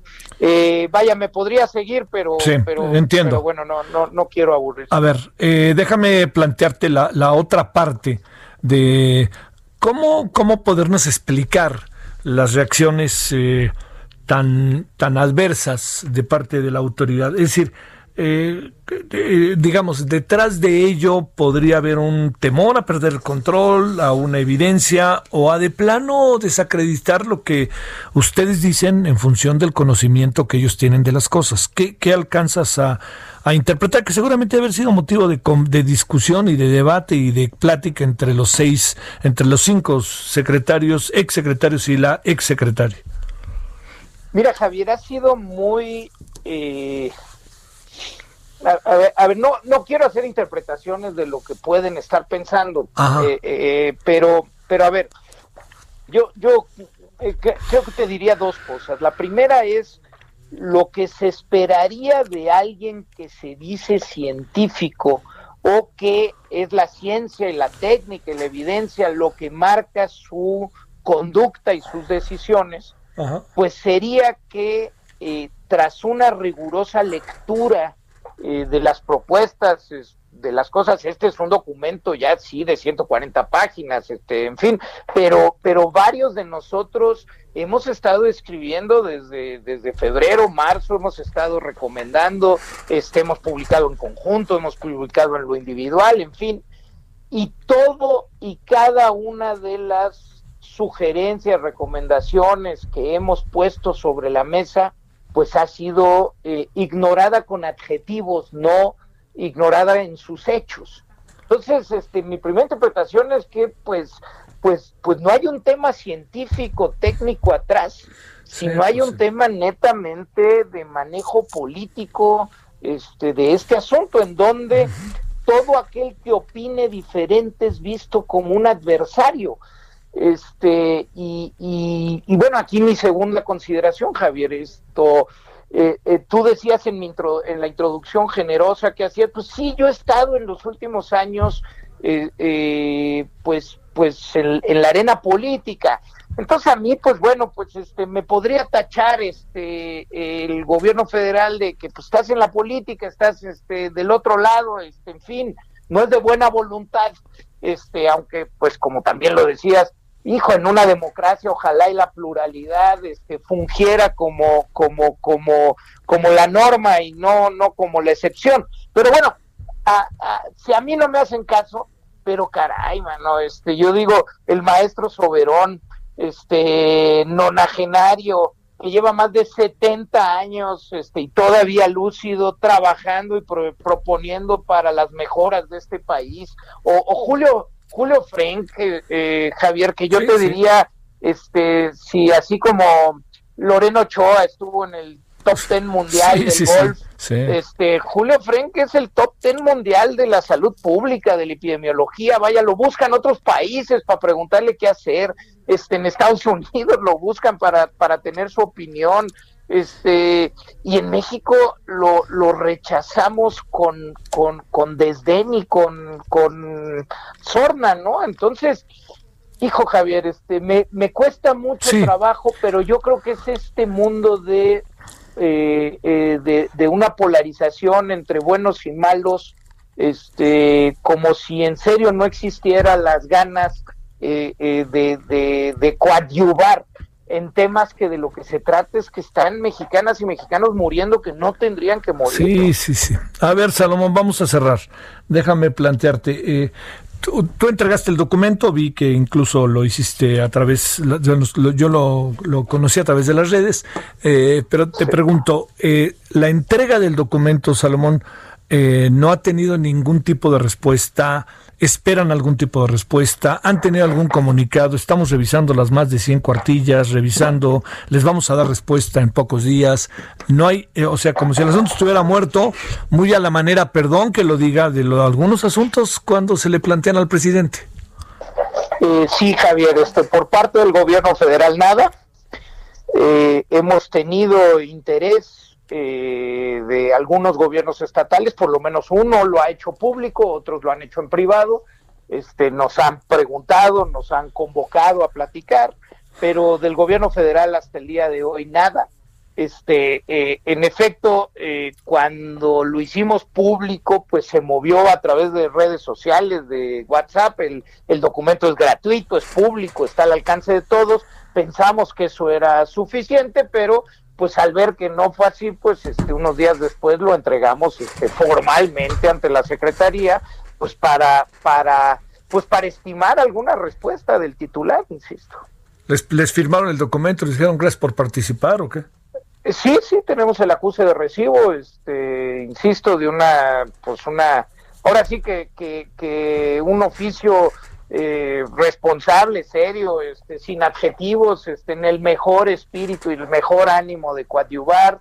este, insisto, ahí está la experiencia de, de quítame a mí, pero cinco exsecretarios este, de salud, está José Ángel Córdoba, caray, que pues él estuvo al frente de la pandemia H1N1. Este, Mercedes Juan fue, además de ser secretaria de salud, fue secretaria del Consejo de Salubridad General, que hoy tanta falta está haciendo. Este, el doctor Narro, vaya, en serio, Javier, yo, yo te diría, este, caray, al titular de la Secretaría de Salud, un Zoom con los exsecretarios para platicar de los hallazgos y de nuestras recomendaciones, pues creo que solo van en el sentido de tratar de sumar a este país que le está pasando muy mal por un mal manejo en la pandemia. Salomón Chertorivsky, muchas gracias que estuviste con nosotros. No, hombre, el agradecido soy yo, Javier, y pues mientras nos hacen caso, no lo leen o no, pues lo que nos toca a nosotros, ¿no? De entrada usar cubrebocas, Javier. Sí, sí, y estar platicando, conversando, conversando, conversando también para toma de conciencia y para tener más información, que eso, pues la, información acaba siendo el elemento para la acción, ¿no? Así de es fácil, correcto. Sí. Y, yo te diría además, este, si, si además, a hacernos a la idea y entender que esto va a durar mucho tiempo. Este, eh, Como se nos ha dicho tantas veces que ya la vencimos, que ya la domamos, que esto ya pasó, híjole, tú ves en las calles una actitud eh, muy peligrosa, Javier. Esto no ha terminado, esto está lejos de terminarse. Incluso si en abril se empiezan a aplicar las primeras dosis de vacunas, esto va a tardar varios años. Entonces hay que hacer conciencia para, pues, este, pues, estar al frente de los ciudadanos de lo que nos toca hacer. Un saludo, Salomón Chertorivsky, buenas tardes. Fuerte abrazo, Javier. Para ti, gracias, gracias, Salomón. Son ahora las 17 con 19 en la hora del centro, 16 de septiembre, miércoles. Solórzano, el referente informativo. Bueno, vámonos allá hasta Guadalajara, Jalisco. ¿Qué pasó el día de hoy? Mayeli Mariscal, te saludo con gusto. ¿Qué pasa allá en la Perla de Occidente? Hola, ¿qué tal? Muy buenas tardes, Javier. Buenas tardes a todo el auditorio. El día de hoy se manifestaron mujeres en la rotonda de los jaliscienses ilustres eh, de varios eh, colectivos feministas y es que están pidiendo eh, que se atiendan los casos de violencia de género en el Estado y sobre todo que se esclarezcan los casos de feminicidio. Además de que pidieron con un grito de justicia que se resuelva la situación de los más de 60 mil personas desaparecidas. Estuvieron ahí en la rotonda, realizaron algunas pintas, incluso eh, pues también agresiones que luego suelen hacer en contra de compañeros reporteros varones que están por ahí cubriendo también, eh, se dio el caso. Y eh, pues en las esculturas también hicieron algunas pintas, les colocaron las imágenes, fotocopias de algunas mujeres que han perdido la vida a manos de sus parejas y eh, pues esto fue justamente en el centro, el primer cuadro de la ciudad, aquí en Guadalajara, y esto dijeron que pues era el contragrito de independencia. Este, mucha gente alrededor, mucha gente manifestándose. ¿Qué, qué, qué, qué pasaba ahí en el entorno, eh? Pues sí, fueron eh, pues bastantes mujeres, de hecho iban vestidas eh, prácticamente la mayoría de negro, llevaban las pañoletas verdes, algunas eh, también con morado, incluso hubo banderas de México que estaban pintadas en lugar del color color verde, lo sustituyeron por el morado y eh, pues bastante gente también eh, que estaba observando. Digo, hay que recordar que también el día de hoy, aunque se nos ha eh, invitado a permanecer en nuestras casas, muchos tapatíos salieron justamente pues a, a recorrer esta nueva línea 3 y a recorrer el centro de Guadalajara. Estuvieron por ahí observando también las manifestaciones Hubo un momento en donde realizaron un performance, se acostaron ahí en, en la explanada entre el Ayuntamiento de Guadalajara y la Rotonda de Jaliscienses Ilustres. Y como te digo, pues estuvieron eh, realizando también algunas pintas en los monumentos y también en el piso, que por cierto recién se acaba de remodelar el adoquín, precisamente por esta línea 3. Bueno, sale. Saludos, eh, Mayeli. Saludos hasta, Guadalajara. muy buenas tardes. Gracias, buenas tardes. Ahora las 17 con 22 en la hora del centro. Solórzano, el referente informativo.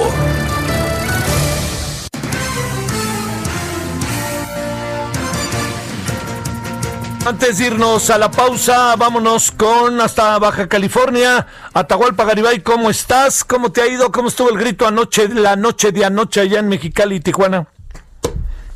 Buenas tardes, Javier. Buenas tardes a toda la audiencia. Pues un grito de independencia inusual, atípico en la frontera de Mexicali y Tijuana, donde las transmisiones en redes sociales acapararon la atención de los baja californianos el gobernador del estado, Jaime Bonilla Valdés, en su primer año de gobierno, le tocó dar el grito de Dolores eh, a través eh, de Facebook y otras eh, plataformas digitales, desde el balcón del Palacio de Gobierno Estatal en Mexicali.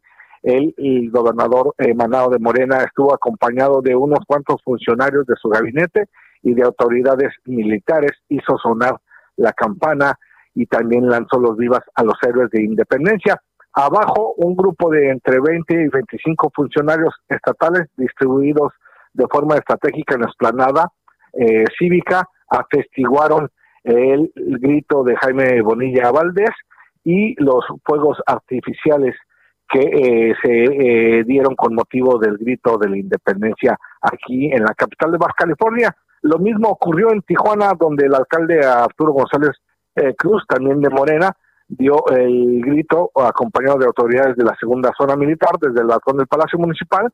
Eh, se transmitió también en las plataformas digitales y después de esto se ofreció vía streaming un concierto de los Tucanes de Tijuana, de este grupo norteño, que deleitó a cientos de miles de ciudadanos a través de esta plataforma de streaming con un concierto. Cabe destacar que desde hace 12 años los Tucanes de Tijuana no ofrecían un concierto en esta ciudad, ya que habían sido vetados por el entonces secretario de Seguridad Pública de Tijuana, Julián Lezola Pérez, acusándolos de hacer apología del delito por eh, eh, componer e interpretar corridos. En los municipios de Tecate, Playas de Rosarito y Ensenada fue lo mismo, son gobernados por el Partido Morena y se decidió que no hubieran reuniones masivas, que no hubieran concentraciones, que los ciudadanos no pudieran acudir a las plazas ni a las delegaciones, aunque hubo reportes eh, de que en algunas vialidades eh, se juntaron grupos pequeños de ciudadanos a festejar el, el grito de independencia. Sin embargo, las autoridades de la Fiscalía General del Estado y de la Policía Estatal reportan que no hubo incidentes, no hubo detenidos, no hubo heridos y no hay mayores consecuencias con los festejos. El día de hoy en Baja California, pues eh, este 16 continúa. Sale, todos desde su casa. Gracias. Pausa. El referente informativo regresa luego de una pausa. Estamos de regreso con el referente informativo.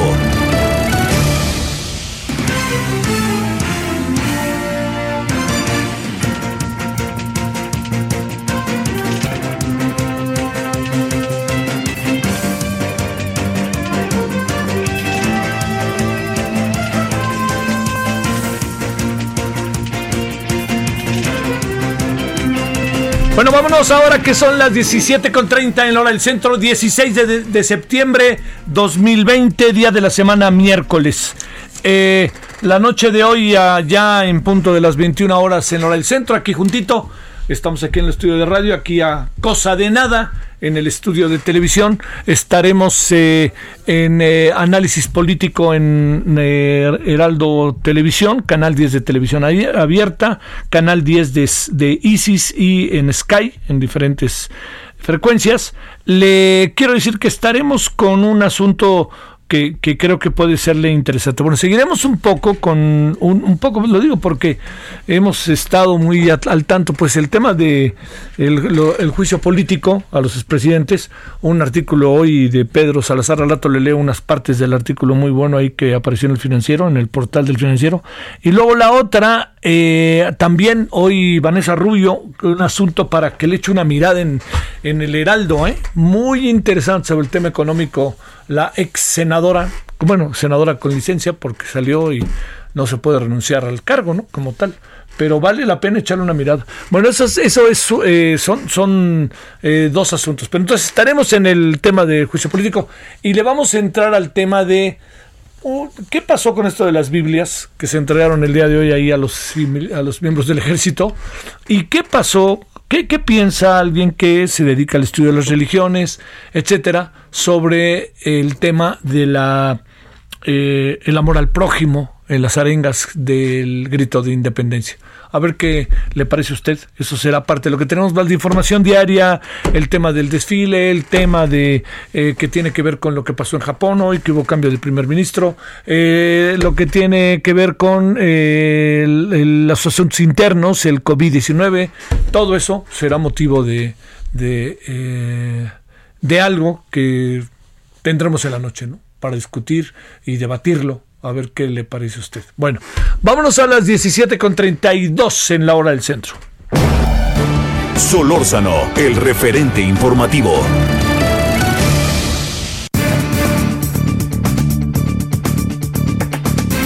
Bueno, eh, vamos con eh, el tema del avión. A ver, eh, hay, fíjese, este, los premios que se dieron, ahora estaba viendo, el 70% fueron para boletos que se vendieron, hubo un 30% que no se vendió y ese 30% apareció, pues no, hay a ver qué hacen. Bueno, ya tenían ahí. Pero el asunto es todo lo que tiene que ver con el avión, cómo se puede ver desde diferentes ópticas. Eh, le diría yo, ¿y ahora qué va a pasar como fenómeno social? ¿Qué fue lo que sucedió? Entonces le hemos pedido a la licenciada en Sociología por la Facultad de Ciencias Políticas Sociales de la UNAM, Ishtar Cardona, que esté con usted y con nosotros. Ishtar, ¿cómo has estado? Buenas tardes. ¿Qué tal, Javier? Buenas tardes. Muchas gracias. ¿Cómo, cómo podríamos ver cuál sería un poco como la dinámica de entendimiento ahora ya sucedido, ya con todas las cosas que se han dicho, pero sobre todo que han pasado también respecto a la rifa. ¿Qué, has pensado, qué han analizado, qué han discutido y debatido entre ustedes y tú misma, no? Pues mira, en, en realidad en términos como de academia, eh, no se ha hecho como un gran análisis sobre este asunto desde el punto de vista simbólico. Es decir, podríamos decir muchas cosas con respecto al manejo del, del sorteo a través de la Lotería Nacional, tomando en cuenta además que el gobierno actual cambió las disposiciones normativas de, la Lotería Nacional, eh, equiparándola a pronósticos el año pasado. Eh, el promedio de venta normalmente de las de los billetes de lotería es del 35%. Todavía hasta mediados de agosto se habían vendido únicamente el 33% y de repente se dio un brinco espectacular en un mes para eh, lograr la venta del 70%, ¿no? De, de, los billetes. Entonces eso a mí a mí me pareció espectacular. Me parece una una me parece me pareció una especie de estrategia muy interesante yo no sé qué tanto éxito financiero tenga esto, no habría que analizarlo más con calma, pero en todo caso me parece una especie como de referéndum muy particular, un referendo muy particular en términos de lo simbólico, este, hacia el presidente, sobre todo eh, por parte de esa ciudadanía convencida de las bondades de esta presidencia. Entonces, es una especie como, o sea, lo que pasó con la rifa del avión de, de febrero para acá, ayer finalmente fue el sorteo, eh, a mí me parece una especie como de, voto de confianza simbólico de un electorado ya convencido, ¿no? A favor del proyecto de, del presidente, a favor de, del proyecto de la 4T. Eh, no sé, o sea, eso es lo que a mí me parece en términos de un análisis simbólico, en términos de lo financiero y en términos de este de la eficacia de los recursos obtenidos, bueno, eso tendríamos que verlo con más calma. Sí, claro, y tendríamos a lo mejor también que, ver los números, ¿no? Estar, a ver exactamente. A ver, déjame plantearte, este, como fenómeno, ¿te parece que, eh, digamos, una interpretación auténticamente de bote pronto en estos días, en al día siguiente, porque esta hora hace 24 horas estaba haciendo el sorteo, te pregunto, este, hubo un, eh, digamos, no, no aparecerá también, pues para decirlo claro y estar, la esperanza de que yo me gane una lana, me la sea López Obrador o sea quien sea, o cómo la ves? Mira, es, es muy chistoso. Eh, hace unos dos, tres, no, hace ya cuatro años. Sí. Eh, el Instituto de Investigaciones Jurídicas de la UNAM hizo un estudio muy interesante, la encuesta nacional de percepciones sociales sobre los juegos de azar. Y lo que es muy, muy interesante de este estudio, que, que tiene una componente multidisciplinaria muy fuerte, muy fuertemente basada en lo sociológico, es que se llegan a las conclusiones de que en realidad la gente en México, eh, eh, en términos generales, juega poco al azar. Es decir, sí hay una connotación positiva sobre, sobre el asunto de la suerte. De hecho, la palabra azar tiene más bien una connotación más negativa. Eh, la, la gente no juega tanto, no se mete tanto a sorteos, ¿no? De hecho, ahí está este otro dato que yo te decía hace ratito. Generalmente la lotenal, la Lotería Nacional, vende en promedio el 35% de los billetes que saca para los sorteos grandes, es decir, se queda flotando un, un pues un 65% ahí, ¿no? Entonces esto te habla mucho de que sí, la, la gente puede llegar a soñar, porque eso sí, la gente puede llegar a soñar con que se va a sacar un premio gordo, con que va a sacar un, este, va a sacar dinero jugando a la lotería, pero en realidad no es, o sea, es, es el sueño, es la expectativa eh, proyectada, pero en términos generales en México la gente confía poco en este tipo de cosas, ¿no? De hecho, eh, estaba yo viendo las cifras de este estudio de, del Instituto de Jurídicas de la UNAM. Eh, la gente sí está de acuerdo en que eh, el futuro es incierto y que hay que, que hay que vivir el día, hay que vivir el día a día porque el futuro es incierto, pero en realidad es alrededor del 80% de la población mexicana que no apuesta y que no juega a los juegos de azar, ¿no?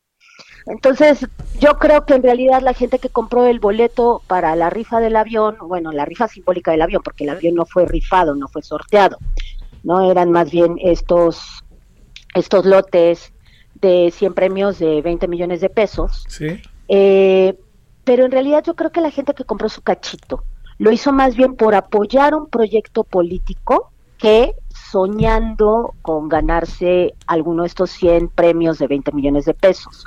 O sea, eso es lo que me parece más interesante. Es, eh, fue, es por eso te, te, hablo de un referendo, no es una especie como de apoyo, es, no, no es una especie, es un apoyo al proyecto del presidente y al cumplimiento de la promesa de campaña del presidente de este vender ese avión porque no se puede tener un avión de lujo con un pueblo pobre, ¿no? Entonces, ¿qué pasará a estar a partir de ahora? Porque al fin y al cabo, digamos, es, es como como todos este hemos platicado, es es un poco confuso, ¿no? Te rifo el avión, pero no te lo rifo. O no te lo voy a volver a rifar, ¿no? Pues, a saber qué, pase ahí. ¿Qué, qué, ¿Qué pensará, qué habrá en el imaginario colectivo? Porque me parece que esto que planteas como un referéndum es un asunto muy interesante. No, no, se, no, sea, este, no se ha investigado mucho, pero junto con eso que te planteo es que, qué presumes que puede pasar ahora en este imaginario colectivo respecto al avión. Eh, pero también otra variable, uno hubiera imaginado que se hubieran desbordado, ¿no? Con todo el apoyo que el presidente tiene y que asegura que tiene eh, pues la compra del cachito, ¿no? Que se hubiera vendido casi que el 90, 100% de los, de los cachitos. O, a ver, o a lo mejor lleva uno las cosas siempre pensadas a, los extremos en circunstancias, pues que son inéditas, pero que tienen que ver con, en otros momentos en circunstancias como esta, ¿no? A mí me hubiera sorprendido muchísimo que se vendiera el 100% de los billetes, ¿no? De hecho, hasta creo que hubiera generado cierta sospecha. Eh, pero ya el hecho de haber vendido el 70% de, de los billetes, me parece, como dirían los cubanos, un buen averaje. Me parece, de hecho, o sea, duplica el promedio normal de lo que es la venta de billetes de, la lotería para los sorteos grandes. Entonces, en ese sentido, creo que, eh, digamos, ese apoyo de esas bases convencidas de las bondades de, este gobierno, pues sí se vio. Ahora sí que ese apoyo sí se vio. Eh, ahora, habría que, como, como tú decías hace un momento, habría que analizar más bien en términos de cifras, en términos de números, ¿no? Eh, que, o sea, estos 100 premios de 20 millones de pesos, que equivalen, digamos, a, 200, a, a 2 mil millones de pesos, tomando en cuenta que el valor del avión es de 2.600 millones de pesos, ¿no? Ahí, ahí más bien habría que, que irse con cuidado, yo esas cifras no las tengo muy bien, ¿no? Para hablar justamente de estos márgenes financieros, por eso te digo que yo no me atrevería a decir ahorita si fue, si fue un éxito o si fue una falla financiera Con, con esta estrategia. Eh, lo que tú decías con respecto al, asunto simbólico del avión, de que fue confuso, bueno, cuando se anuncia el sorteo en, febrero, si no me equivoco fue la primera semana de febrero de este año cuando se anunció el sorteo, pues efectivamente se desataron las redes con estas imágenes del sorteo de un avión, ¿no? El tren del meme, el famoso tren del meme, este se, se desató en términos de estas imágenes, la gente diciendo voy a tener que ampliar mi garage porque me voy a sacar el avión, ¿no? Este voy a invitar a mis amigos a dar una vuelta en el avión. Eh, evidentemente el asunto del avión es simbólico, ¿no? O sea, es, es, es que eso es lo que es muy interesante se dijo que se iba a sortear el avión, ¿no? Pero en realidad sabemos que el avión nunca estuvo, eh, digamos, nunca se pensó en términos reales, en términos de sortear ese objeto, ¿no? Además, en términos de, de marcos legales, de marcos jurídicos, hubiera sido imposible. ¿No? Por, por la normativa de bienes nacionales. Pero fue muy interesante que se planteara ese sorteo en términos del valor comercial del avión, aunque no sea exactamente este equivalente, es decir, estos dos mil, estos dos mil millones de pesos de premios del sorteo comparado con el valor comercial del avión de dos mil seiscientos millones de pesos. Pero lo que fue interesante es poner sobre la mesa el asunto del avión como una estrategia de decirle ese electorado convencido de que sí se iba a cumplir esa promesa de campaña, eh, donde el, el ahora eh, presidente, pero cuando era candidato, dijo que se iba a deshacer de ese avión. Es un gesto altamente simbólico, lo hemos visto en este gobierno, este gobierno de repente hace gestos altamente simbólicos, ¿no? A veces un poco desarticulados, pero eh, hay, hay, un nivel discursivo, ¿no? Muy, muy fuerte en términos de los imaginarios, en términos de los signos, y generar este sorteo, poniendo en el centro la figura del avión, aunque ya sabíamos que los ganadores no se iban a llevar el avión a casa, me parece, digamos, una estrategia interesantísima. Bueno, estar. Pues ahora, ahora lo que queda un poco es este ver, ver cuál es el, el, el siguiente, el, la siguiente parte de este trayecto, ¿no? Es, porque eh, habrá que ver, el avión ahí queda, pero hay que seguir uh -huh. pagando la renta, la, la renta Exacto. del lugar, la gasolina, hay que moverlo, pues, para que no se, no sé, pues técnicamente sabrán los, los, los especialistas exactamente qué. Pero calificarías como al final el balance como positivo en el tema de la venta del avión, de la venta del, del sorteo del avión rectifico.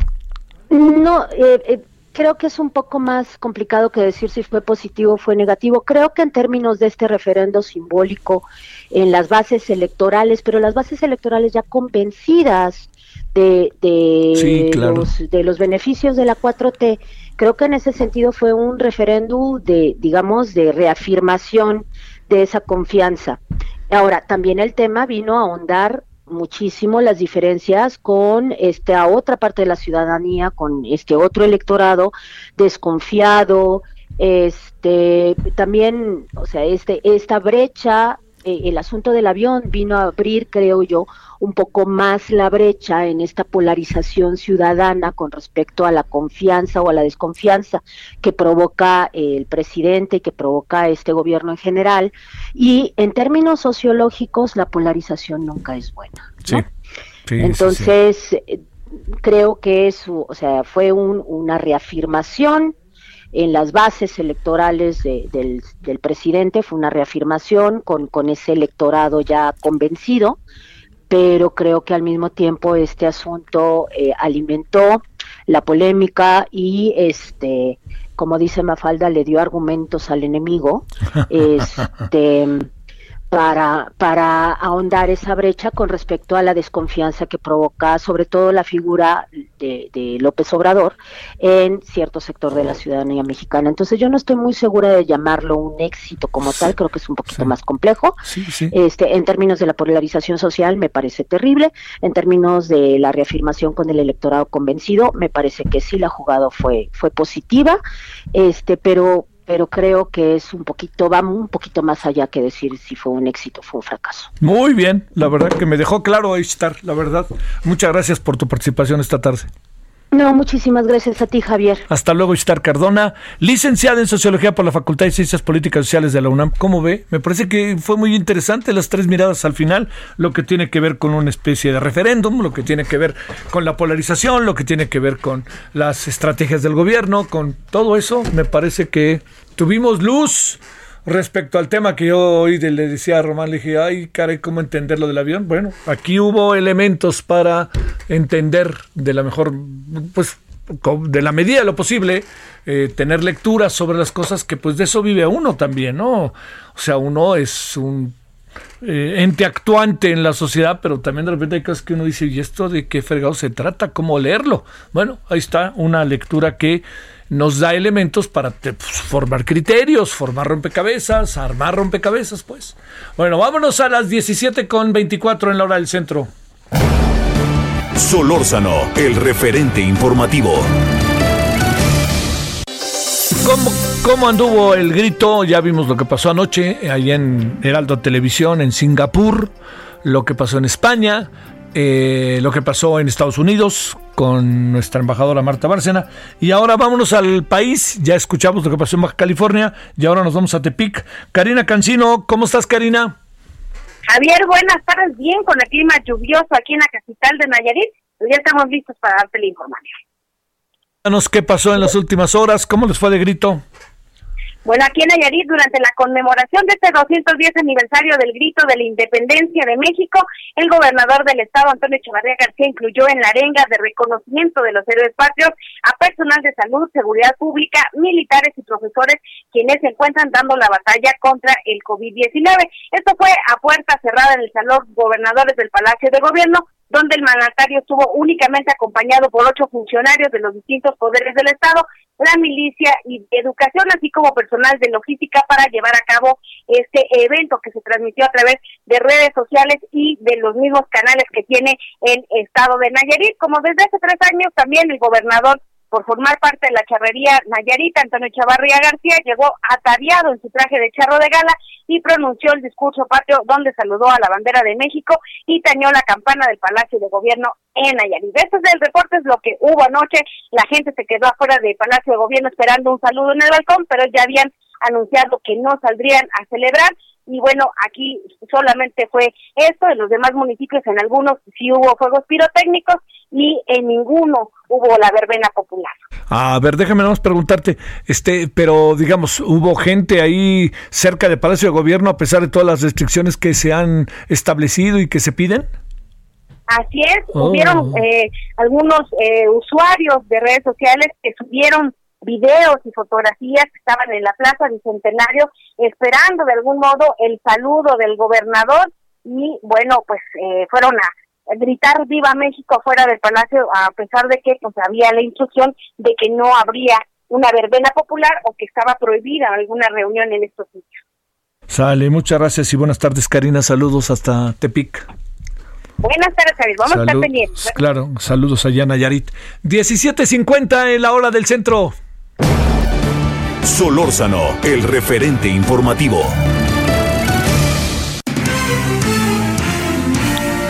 Bueno, vamos a entrar a la parte final de este día y nos vamos eh, recorriendo la República Mexicana, Colima.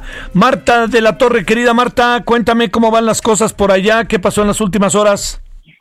Gracias, Javier. Efectivamente, pues el gobernador José Ignacio Peralta Sánchez eh, destacó la labor de los médicos acá en Colima en el combate contra el COVID-19. Y es que al realizar la ceremonia del grito de la independencia, el mandatario estatal, pues eh, en su arenga, por supuesto que mencionó a todos los seres de la independencia, sin embargo, pues también en esta arenga destacó la labor del personal del sector salud en el combate de la pandemia. El mandatario estatal destacó que este aniversario de la independencia será inolvidable pues ocurre en medio de esta pandemia de COVID-19 que ha obligado a redefinir las prioridades en la entidad y sobre todo en todos los aspectos, en particular en salvaguardar la vida de los colimenses. Por esta razón es que también acá en Colima se realizó una ceremonia mucho más corta, una ceremonia privada que fue transmitida a través de las redes sociales. Mi reporte. Bueno, eso estuvo, por lo menos ahí estuvimos, ¿no? No se nos pasó de largo el grito ni cosa parecida. ¿Se remolinó gente cerca, cerca o no? Para nada, toda la ceremonia se llevó a cabo hacia el interior del Palacio de Gobierno, en el exterior estuvo completamente solo, las personas no fueron convocadas y no se permitió que se acercaran ellas precisamente para pues evitar esas conglomeraciones. Oye, ¿y la gente, eh, digamos, este, se celebró algo en restaurantes y así, o más bien todo estuvo tranquilo? Estuvo bastante restringido, incluso la COESPRI realizó operativos especiales para que los festejos en restaurantes y también los festejos particulares, pues, no se realizaran con una gran cantidad de personas. Eh, estuvo bastante controlado en este sentido, no se habló de clausuras, pero sí de operativos en diversos puntos de, tanto de la capital como de otros municipios para que pues se evitaran estos contagios. Eh, los restauranteros protestaron por, precisamente por estas medidas al decir que solamente a algunos se les están implementando medidas más estrictas que a otros. Sin embargo, pues finalmente eh, fue respetada la medida. Saludos hasta allá, hasta Colima, hasta Tepic. Muchas gracias. Hasta Colima. Gracias. Perdón, perdón. Gracias. Gracias, gracias. Bueno, vamos a cerrar rapidísimo, Nayeli, que tenemos un minutito. Adelante. Buenas tardes. Eh, pues sí, lo que te tengo que reportar, Javier, es que Miguel Lacundo, diputado por el PES, se convirtió en el primero de la Cámara de Diputados de los 500, pues de fallecer desgraciadamente a causa del COVID. Él estuvo internado en el Hospital de Especialidades Belisario Domínguez de la Ciudad de México desde el 22 de agosto por complicaciones derivadas de esta enfermedad. Eh, también te cuento, pues, que el número de eh, personas que de diputados que han enfermado por COVID, pues ya subió de 39 a 41 hay seis, en este momento hay nueve diputados que tienen COVID, seis del PAN, dos del PES, uno del PRI y pues obviamente el diputado pues que falleció esta madrugada, Javier. Oye, ¿y qué ha subido el número de diputados enfermos, verdad? O contagiados, rectifico. Así es, van 41, el viernes pasado eran 39, entonces se han sumado eh, y pues como hemos platicado en tu espacio, el porcentaje de incidencia subió a partir del primero de septiembre cuando reiniciaron sesiones los diputados. Antes de esta fecha era del, un, de 1.8% y después de esta fecha subió a 6.5%. Bueno, gracias. ¿Cómo va tu tarde? ¿Tranquilo hoy o hay más cosas? Eh, tranquilo, el tribunal está tranquilo, que es el que nos da eh, problemas en las tardes, el tribunal electoral. Ay, los próximos días algo viene con Morena, yo supongo, y con el tema de la, bueno, otros temas que vendrán por ahí. Gracias, Nayeli, buenas tardes. Buenas tardes, Javier. Adiós. Oiga, ya nos vamos. Eh, a ver, entonces le, reitero, hoy en la, a las 21 horas en Hora del Centro vamos a hablar del tema de el grito, las arengas que tienen que ver con elementos que nos parecen, nos parecen a nosotros de índole religioso. Ese es uno. Eh, la otra que vamos a hablar es sobre el tema del juicio político, exactamente en qué terreno anda.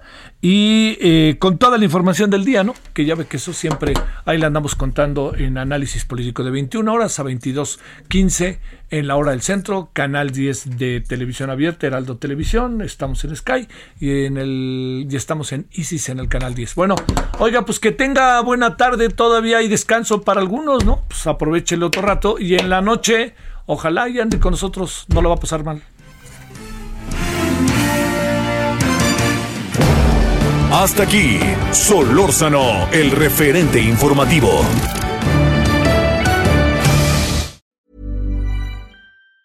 Imagine the softest sheets you've ever felt. Now imagine them getting even softer over time. That's what you'll feel with Bowl and Branch's organic cotton sheets. In a recent customer survey, 96% replied that Bowl and Branch sheets get softer with every wash. Start getting your best night's sleep in these sheets that get softer and softer for years to come. Try their sheets with a 30-night guarantee. Plus, get 15% off your first order at bowlandbranch.com. Code BUTTERY.